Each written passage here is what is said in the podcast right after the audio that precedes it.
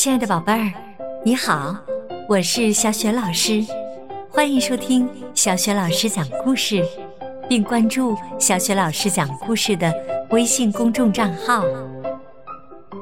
下面，小雪老师带给你的故事是《小不点儿的收藏品》，选自外语教学与研究出版社出版的《聪明豆》绘本系列。这个绘本故事书的文字是比利时的凯瑟琳·梅特梅尔，绘者埃斯特勒·梅恩斯，译者孙慧阳，审译任蓉蓉。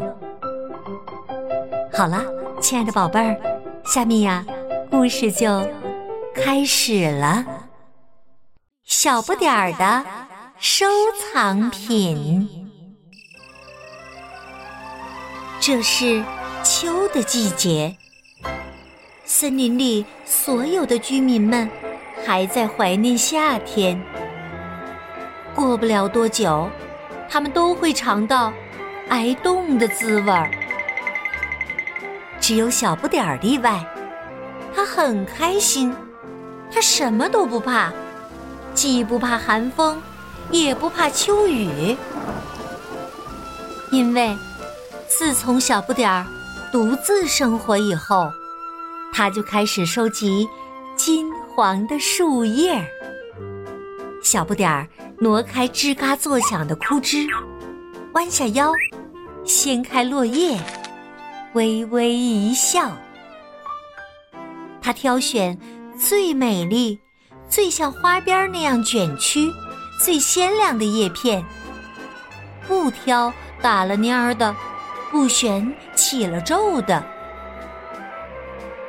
一阵秋风吹过，大树微微颤动，它也跟着打了个冷战。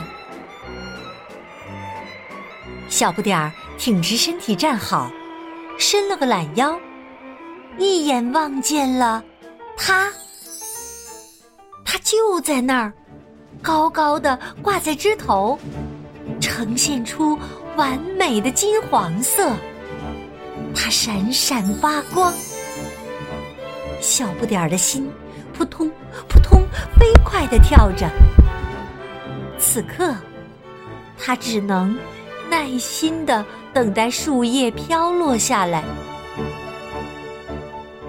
要不然爬上去摘。小不点儿安慰自己。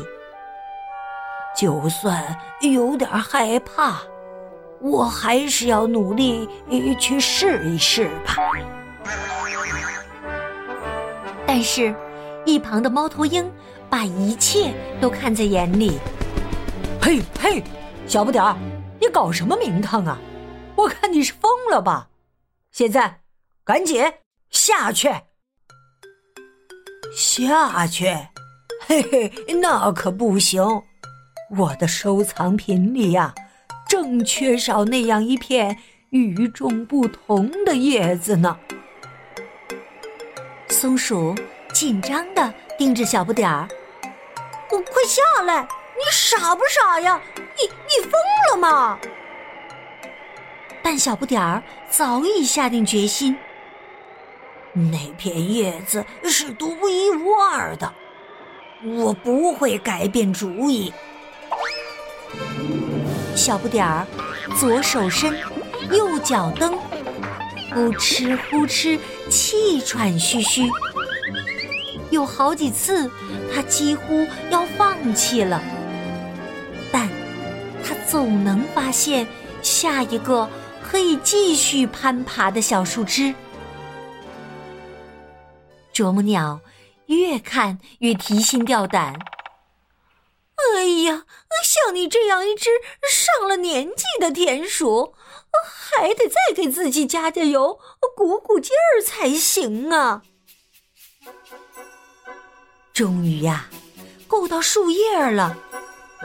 小不点儿回望一步步爬过的路，又看到伙伴们，他大喊：“瞧见了吗？我能爬上来！”但是，秋风也在呼号。宝贝树叶飞入空中，小不点儿摔了下来。那一刻，小不点儿想知道：要是我不在了，谁会去保管我那些收藏品呢？呃切，呃，怎么回事儿啊？蕨草叶子贴着小不点儿的脸，蹭得他。鼻子发痒，森林里的居民们匆匆赶来。哦，谢天谢地，他还活着！你还好吧？摔坏没有啊？小不点儿第一次体会到这样美妙的感觉，久久沉醉其中。有这么多伙伴在担心他的安危。他竟然忘了自己还拥有这些朋友。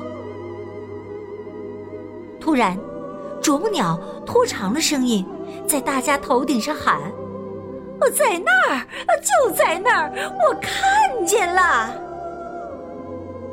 小不点儿高兴的跳了起来。“哎呀，我的宝贝叶子啊！”惊喜就在那儿。他在一丛苔藓里找回了那片金色的树叶。只有猫头鹰朝小不点嚷嚷：“你是怎么想的呀？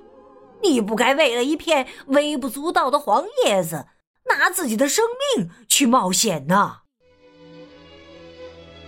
小不点儿陷入了沉思。如果……没有人懂得欣赏，我收藏的宝贝又有什么意义呢？小不点儿当即邀请所有的朋友随他一起回到巨大的地下展厅。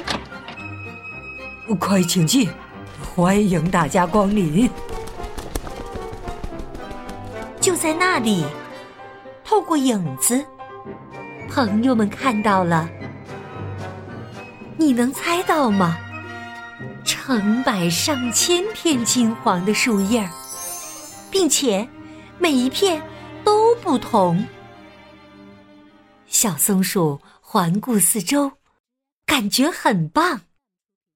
虽然仍在原地，但思绪早已飘远。它并不知道飘到了哪里。只知道，那是一个被温暖与光芒拥抱的国度。猫头鹰感受到月光无处不在。以往，大家认为它无所不知，但此刻，它只知道沐浴在月光中。他很快乐。啄木鸟开口道：“从今天开始，我要把松果当做我的私人收藏品了。”